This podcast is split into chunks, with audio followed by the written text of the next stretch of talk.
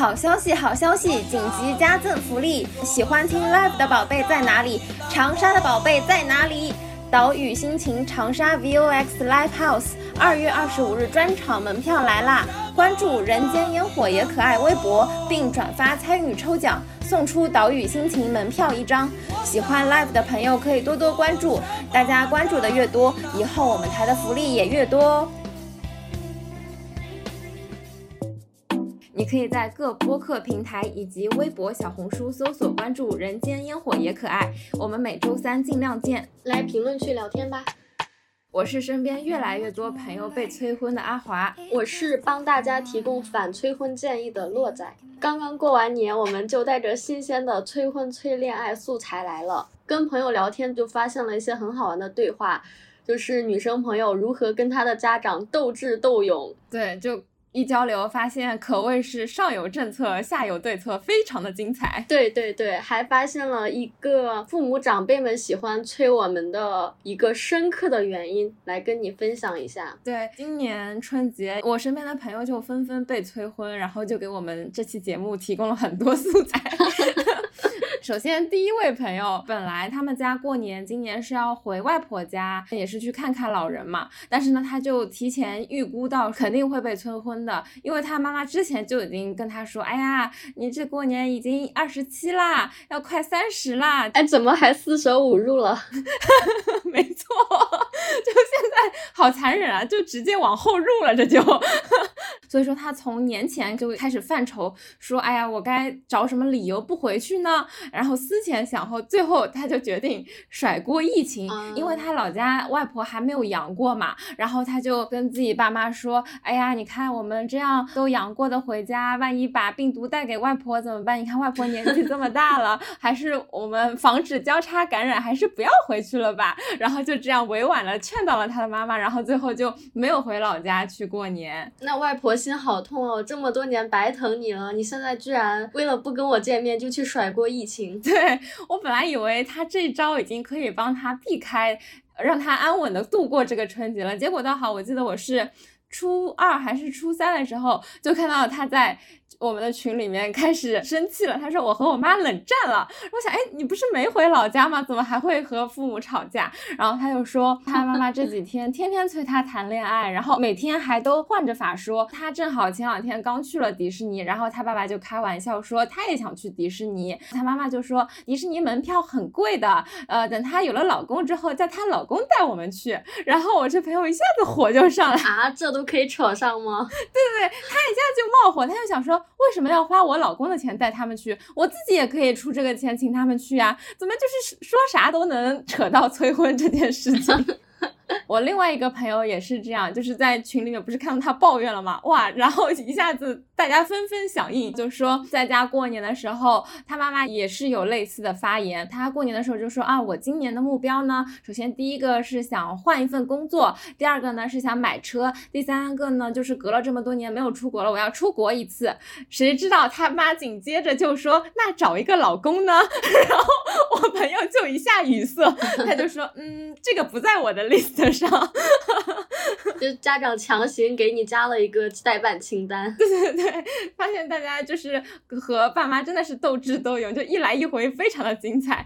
但我朋友也都不是好惹的，就是爸妈们出招了，然后也要有自己的对策。我们毕竟也长大了，翅膀也硬了，嘴也硬了。对，没错。然后他想到的对策就是他开始给爸妈反向洗脑。嗯，就是每当他妈妈开始问他，哎，有男朋友了吗？啊，什么时候？呃。打算结婚呀之类的，然后他就说没有啊，那你给我介绍帅哥呗，我那我就去谈恋爱呀。结果呢，他又说他不认识几个男的，就是把压力给到妈妈这边，然后让妈妈去焦虑。是的，丢给妈妈，让妈妈感到内疚。我是个失败的妈妈，我竟然没有几个帅哥可以介绍给我的女儿，导致她没有办法谈恋爱，就是反向 PUA 给到。啊。除了这两个朋友之后，果然就是同一个世界，同一个妈。第三位朋友就出现了。他妈妈过年期间也是各种给他摆脸子，总归会被他某句话说的不爽，然后就开始说他也不出去谈谈恋爱呀，然后也不相亲呀，啥啥啥的。嗯，他的应对方法就是，他的应对方法就是减少和妈妈对话，就是刻意的不说话，就是你跟我对话，我也拒绝和你对话。然后实在忍不过去怎么办呢？嗯，他就说他。他就说，他妈妈把他逼的出门去玩了一个十小时的剧本杀，十小时。对对对对，他就是早上睡了个懒觉，然后十一十二点出门，然后一直玩到晚上大概十一十二点再回家，就是真的是一整天都在剧本杀。杀完之后回家可能就洗洗睡了，就不给妈妈交流的机会，来避免家庭发生争吵和矛盾。我这边也有一个朋友的案例，他们家也好夸张哦。呃，这个朋友他们家里面本来是打算。今年过年时候直接出去旅游嘛，但是因为他安排了两个过年期间要见面的相亲对象，嗯，然后要见这些相亲对象，所以他爸妈就直接中断了他们的旅行计划，就说我们继续在家过年，就为了让他去相亲。我的妈呀，这两个相亲对象面儿好大呀！对。这一家子为了等他们俩，就直接不去玩了。对，因为过年期间嘛，我们大家也要经常去亲朋好友去拜年嘛。然后这位朋友的爸爸又是一个很有人脉、很有资源的人，所以他们就串了好多家亲朋好友。然后我朋友也跟着爸妈去拜年嘛，嗯，所以他每去一家都要被别人问你的个人情况，然后要准备给他介绍对象。我记得哦，巅峰的时候。他一天去了八家拜年，哇，这就意味着他这天至少被介绍了八个对象，就是没人开始动用资源。天呐，他是怎么坚持下来的？好不容易呀！就是说，苍天饶过谁？你这么多朋友被催的话，你应该也没有逃过吧？哎，不过我也是有对策的，所以说我这个春节过得还算太平。我是怎么做的呢？就是我之前不是说，我看到我的朋友们都在群里面纷纷吐槽他们和爸妈的这种交战情况嘛，非常的焦灼，非常激烈。然后我当时看到这个消息，我立马就同步给了我爸妈，我就把群里的这些一来一回直接反馈给他们。嗯，我就跟他们说，哎，你看我朋友们，你看天天在家和爸妈吵架。他们爸妈天天催，催的他们烦死了，然后然后 就暗示我爸妈，你们可别提呀，你提了我也和你们吵。哦，我觉得你是懂这个策略的，你先提前安排一下，然后主动出击，在爸妈说之前，你就掌握这个话语的主动权。没错，就是直接把他们的话堵住。所以说我爸妈看到我这么强烈的反应了之后，我妈就只能说，哎呀，你们也还小，他们爸妈何必要催呢？这催了也没用呀，这大过年的在家里搞得还吵架，这多不好呀！就他就只能顺着我的话讲了，他要表示出和我是一个战。线的队友，这样的话我才不会和他有矛盾。嗯，我爸他就比较死直男，他就不接我的话，你知道吗？但 是他也还是急，他也还是催，但是他说了不算。好真实。对，你要去跟家里面掌握话语权的人去沟通。没错，是的，就完全可以忽略我爸那些呃催促，反正他也就象征性的讲讲，我也就象征性的听听，他也知道他催了没啥用。嗯。嗯，对我也有一个小技巧，感觉跟你这个主动出击还挺像的。我妈知道我有一个好朋友快要结婚了吧，跟她男朋友谈了很多年，她可能知道之后就想要暗示我嘛。然后我就在她说这个话之前提前出击，嗯，我就说这个男生他妈妈的人品很不行的。然后我妈听到这里就闭麦了，所以我就。嗯，get 到了一个小技巧，就是我们的妈妈是非常在意男生家人的性格的。就是你可以直接告诉你的妈妈说，哎，这个男生人很好，但是他妈妈不行，这个妈妈是很强势的，那以后日子不会好过的。大家相信，只要你把这样的话说出来，你妈妈肯定会闭麦，因为我们的妈妈真的很在意你未来婆婆的性格。这招真的很好用，学到了，学到了。不仅仅可以在男生身上下功夫，还可以在婆婆身上下功夫。嗯，是的，是的。那洛仔，你今年春节回家有被家里人催婚吗？其实我的家人他们是不催我的，但是呢，我的朋友们好像比我还要着急。他们就在我回家之前会问我：“你过年回家会被家人催吗？”然后他们就会提前教我你怎么样去应对。然后过年期间也会给我发微信问我有没有被催嘛。嗯。但是其实我们家真的还好，他只是会。轻轻的提醒一下你，没有前面的朋友们这么离谱哦，那还挺好的。就你不是说你朋友们？都问你吗？我就想起来，我那天我我我已经算是春节后几天我问你的，然后你就直接把你回答你其他朋友的截图发给我，就不知道道回答了多少遍，就直接发了一个和你其他朋友聊天的截图发给我，就说啊你还好啦，其实家里人也没有太催，原来是因为你身边的朋友都问过你这个问题了。对，呃，但是我的家人确实。有在放低对我的期待，就比如说我姑姑，她之前会说你要找一个什么样的男朋友，就巴拉拉说了一大堆，就是什么嗯这个男生要这么这里好那里好，要对你很主动，怎么怎么样。然后今年她就跟我说，你找到男生他要对你好，就没有前面那些乱七八糟的前缀了，笑死我了。那你明年回去不会连对你好都没了吧？你要找一个男的。好害怕呀！这前面的形容词好像不够啊。对，然后呢，我妈妈就跟我姑姑有点像，她就说你不要眼光太高，巴拉巴拉，没有十全十美的人，差不多就行了。然后我就说，我觉得我眼光不高啊。然后我妈就开始一条条给我拆解嘛。然后她就问我说，你非要找一个比你工资高的人吗？我说，妈妈，我工资这么低，我为什么要找一个比我还低的？那我们还过日子吗？还怎么过？笑死，直击妈妈的灵魂，妈妈就不敢说话了。对呀，就是说，如果要是我是富婆的话，也就没她什么事了呀。对，当然要找个工资比我高的。所以说，虽然我的家人也没有很过分吧，但是他们不断降低期待来看，我觉得他们应该也是有点焦虑吧。有在努力的控制。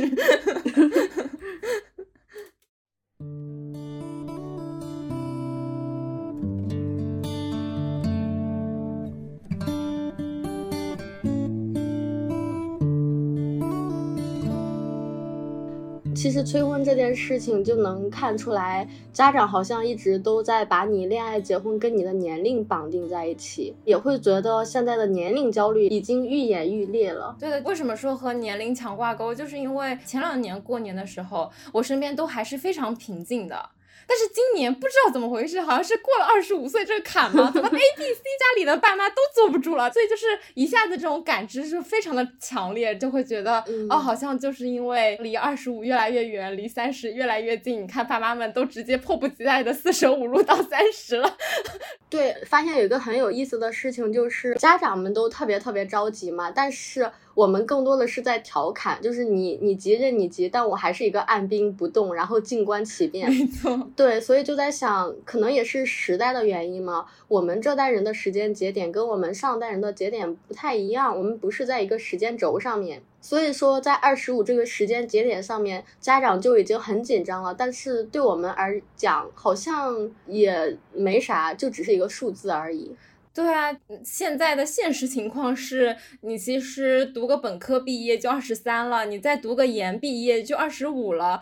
那我走出校园的时候就已经二十五了，你根本不给我缓冲的时间啊！你假如说这么着急的话，你干脆别让我念大学得了，我直接十八岁 年妙龄少女直接嫁人得了，那那可满意了吧？真的是，就真的现在就非常的两难。就我不读研嘛，哎，他们又觉得你要找一个。嗯，比较体面的工作，你还是得读，哎，然后你顺着他们心意读了嘛，又会觉得，哎，你赶快要结婚呀，要要生孩子呀，又嫌我们读出来老了，这怎么 横竖都是我的错呢？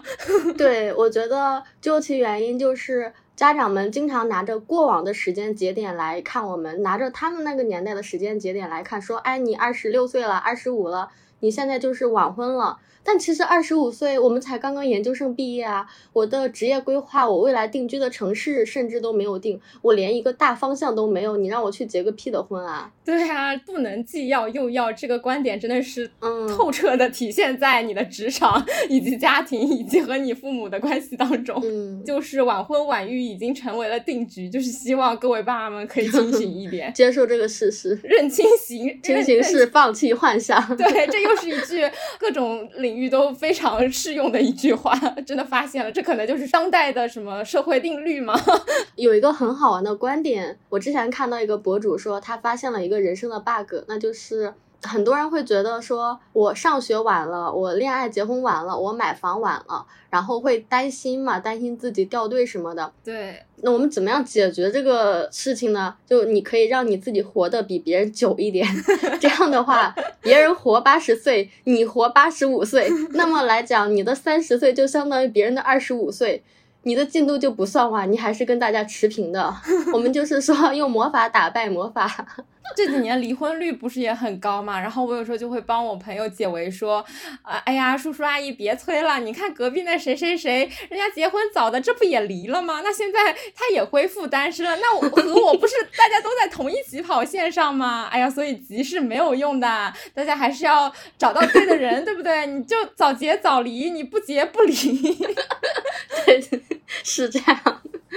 然后除了刚刚讲的一个时代的原因之外，还有一个很大的原因，我感觉是家庭的影响。嗯，我身边有一些朋友是那种年龄焦虑、婚姻焦虑很严重的人嘛，然后有一批是不怎么焦虑的人，然后这两批人可以明显的看出来，这些焦虑的人就是被他的家庭所影响的。嗯我身边有一个很真的很典型的例子，我这个朋友 A，他的年龄焦虑是他们家族的老传统了，就他们整个家族的所有女性年龄焦虑都很严重。嗯，之前他就有一个亲戚家的姐姐吧，好像就很早之前就改了他身份证上的年龄，把年龄改小了一点。为什么呀？我不理解。就你这样，你不管是谈恋爱还是相亲，你就可以把年龄报小两岁啊。哇哦，还有这种操作？对，然后他还有另外一个亲戚家的姐姐，这个姐姐长得很漂亮，就是属于在艺术生里面都很漂亮的那种。哇，对她最近几年相亲嘛，然后因为好像有快三十岁还是三十岁了，然后嗯，她就经常目睹这样的案例，就是媒人把这个女生介绍了。给了男的，然后男的一听年龄就啊不行不行不见不见，然后媒人就会解释说，嗯，她长得很漂亮，然后也不不太显年纪怎么样，然后男生就不行不行，长得再年轻也不行。呃，我讲了嘛，这种年龄焦虑是他们家族的老传统，然后又有身边这样的案例的话，他也会很大程度上去受家人的影响。哦，可能是就在那个氛围下，就嗯不自觉就会觉得好像。嗯，到了这个年龄就该做这个年龄应该做的事情，你一旦错过了，就会觉得好像嗯犯了什么错一样。对，就我一开始会觉得，哦，年龄焦虑可能是只有我们这一代的父母会比较严重。然后我一开始是以为，呃，我们同龄人应该是比较少会受到父母的影响的，但是我。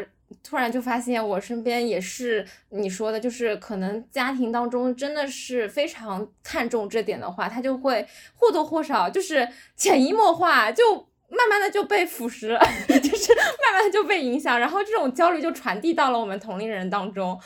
但是我我们家的话，因为我有个呃表姐，她是今年已经三十多了，然后假如说按照爸妈们的那种计算方式，可能四舍五入都可以入到三十五去了，就是所以，但她目前都还是一个单身的状态嘛，所以我就。默不作声，我就以他为挡箭牌。然后，因为我表姐她是一个比较强悍，或者说是比较有主见的一个个性，就是我家里的长辈们也不敢去催她，也不敢去说她，说她的话肯定会会被我这个表姐怼。所以说，所以我就以她为挡箭牌，然后 就联合家里的未婚独立女性一起，然后去和长辈们的这种传统观念或者他们的这种催婚去抵抗。所以我就觉得可以建议那些，比如说家里爸妈。这种观念非常严重的同龄人去寻找一下家族里的一些年轻人，然后一起去 反抗，形成联盟。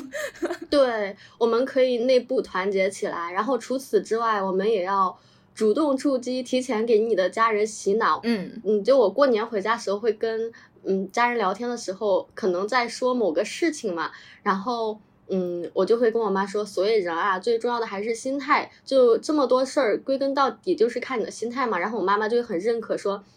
嗯，孩子真是长大了，讲的话很有道理，对不对？然后这个时候我再抛出我真实的核心观点，我就说，我就说，所以人就是要看心态呀。我就觉得我自己心态很年轻，这多好！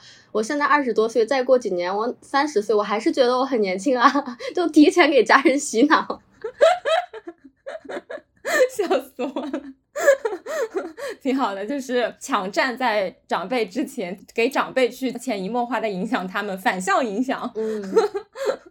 我感觉这种年龄焦虑，可能除了长辈和我们对于这种年龄阶段的理解不同之外，还有一个很典型的一个特征，就是他还总是会和性别牵扯到一起，而且尤其就是呃，越往三十岁，长辈的话术就越往性别上去扯了啊？怎么说呢？就为什么呢？就是就我之前说那个，就是不经意间会被长辈影响到的那个自己开始焦虑的这个朋友，他就是说，他和他哥哥交流的时候，他哥就说他，哎呀什么。你心气儿太高呀，要求太高，说呃符合你标准的男生都看不上，然后你一个姑娘越来越奔三了，你到最后可选的余地越来越少了，那你的这个标准是肯定找不到的呀，你只能降低你的标准。但是站在我朋友的角度上就很委屈啊，就他哥作为一男性，他到了三十岁还可以按照他的那个高标准去找他年龄更小的女生，但是对于女性来说，对于他来说，到了三十岁之后就很难再找年龄。小的了，然后给女性的选择空间也越来越少了，然后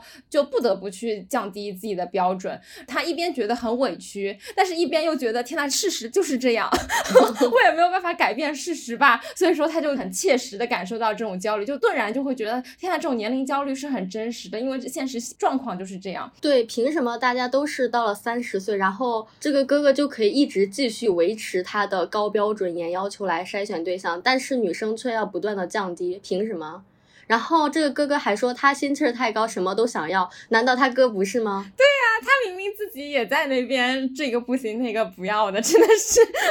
他还反向教育我朋友，我感觉就是二十到三十这个年龄段，在早期的时候，可能家里长辈催婚，还是单纯的说，哎，你早点准备起来，进入到有家庭的这个状态。这种时候，他还比较少去突出你的性别差异，可能无论儿子女儿，可能就是话术都是差不多吧。但是，一旦过了二十五，然后逐渐往三十这个年龄坎儿去过的时候，就会越来越觉得这个女性说，你作为一个女孩。你个你个姑娘家的，你到三十岁你就被剩下了，对不对？剩女这种说法，然后又说你到三十岁，呃，男的还有的挑，女的就没得挑了之类的，就是越发会觉得女性的这个性别就会越来越突出在这个催婚的语境之下。对，确实，到了三十岁的时候，大家其实还会期待，哎，说不定这个男生哪天事业有成了，他能找到更年轻、更优秀的女生。但是逼近三十岁的时候呢，女生的父母基本上就对女生不抱什么期望了，就觉得，哎，你能找到就行，啥样的都可以。那凭什么都是同样的时间线，大家会继续对男生继续对他抱有希望，然后女生就不这样呢？对，是好生气啊！对。就是生气的点就不仅仅在于这件事本来就是不公平，然后还气就是气在现实就是这样，你还没有办法去改变它，就更加生气。对，气到我都词汇贫乏，只能说一句好生气。我们就是嗯，简单 粗暴，就是气死了，好气啊！我感觉在我的微信记录里面搜这几个关键词，可能都会出现很多。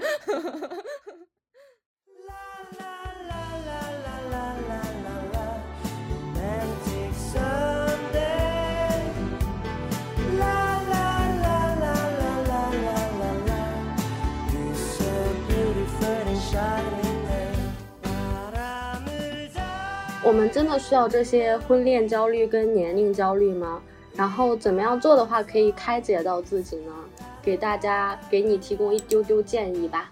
我觉得第一个很重要的建议就是我们要忘记时间，不要给你想做的这个事情立一个 DDL。就是前几天看到 GQ 实验室发了一个文章。然后结尾我觉得写的特别好，可以分享给你。上面说，我们经常会期待一些美好的事情，期待我们的某个愿望可以实现，所以我们就需要有一个代办清单嘛。嗯，但是假如说我们给每一个事项都要加期限的话，那么这个事情就会成为一个枷锁。嗯，所以说我们应该去忘掉时间。然后你如果想要保持一个比较积极、年轻的心态的话，那你的秘诀就是。不要给你的这些代办清单设置一个时间期限。对，我就突然感觉，呃，设 DDL 是不是我们被大厂驯化的一种异化的表现？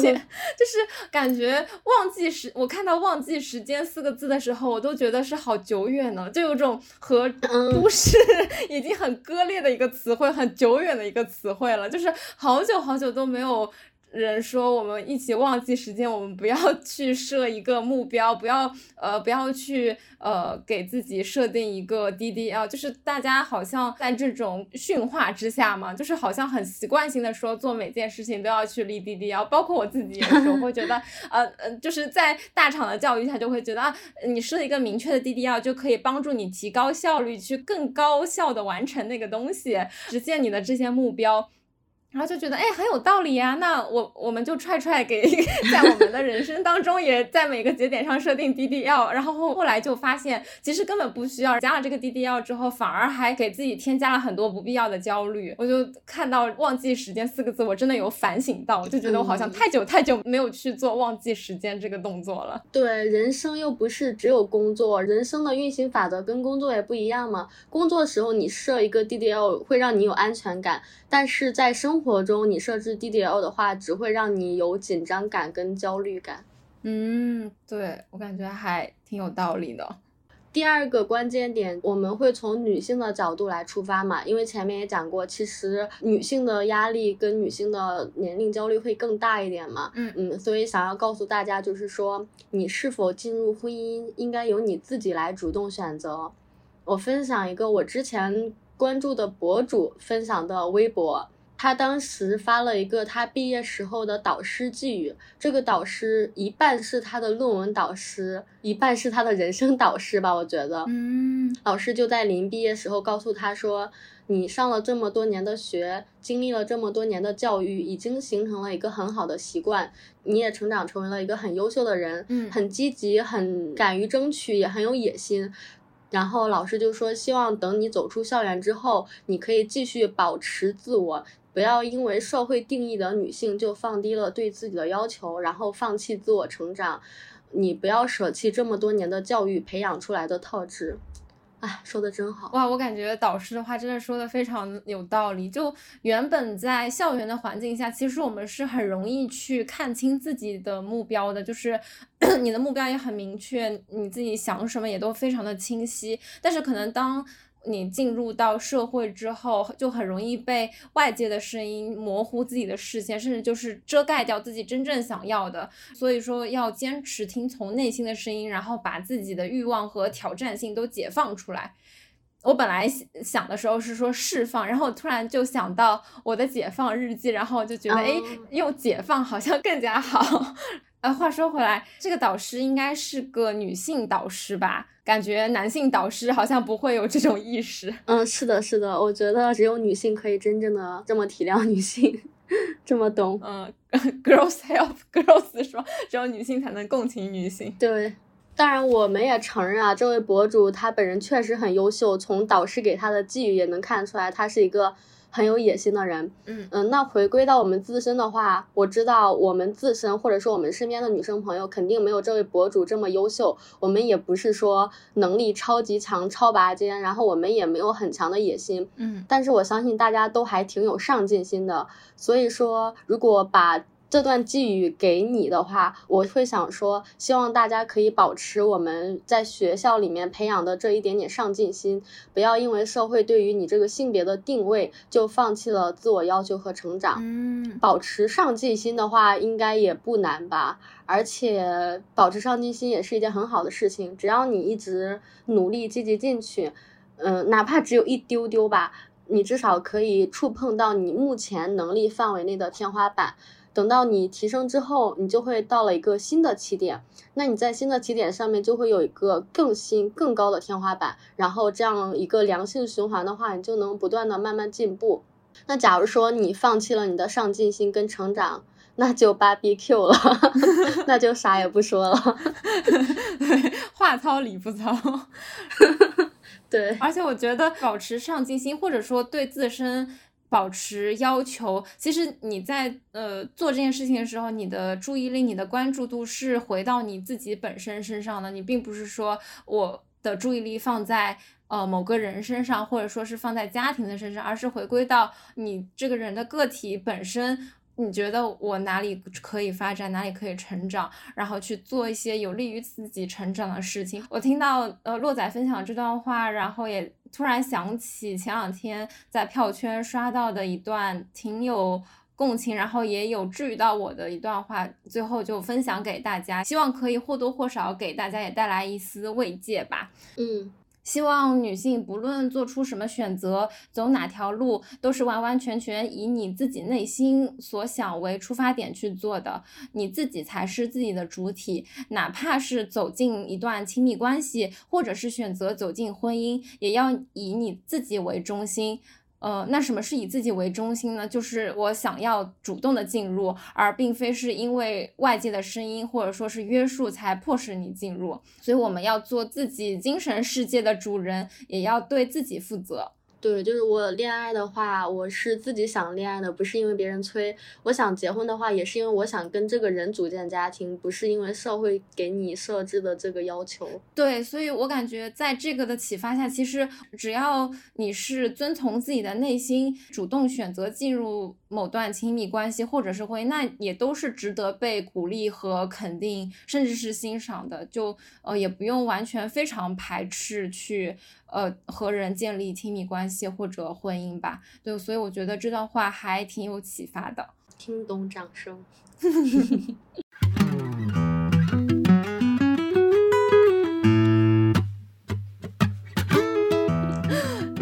这期就聊到这里。如果你在过年期间有遇到什么催婚相关的奇葩故事，或者你有什么来反抗、来来应对长辈催婚的好妙招，也可以在评论区给我们留言评论。可以添加微信可爱 FM 幺幺幺七加群一起聊天。有任何选题或者建议，发送至邮箱人间烟火也可爱的首字母小写幺幺幺七 at 幺二六点 com。那我们下期再见啦，拜拜。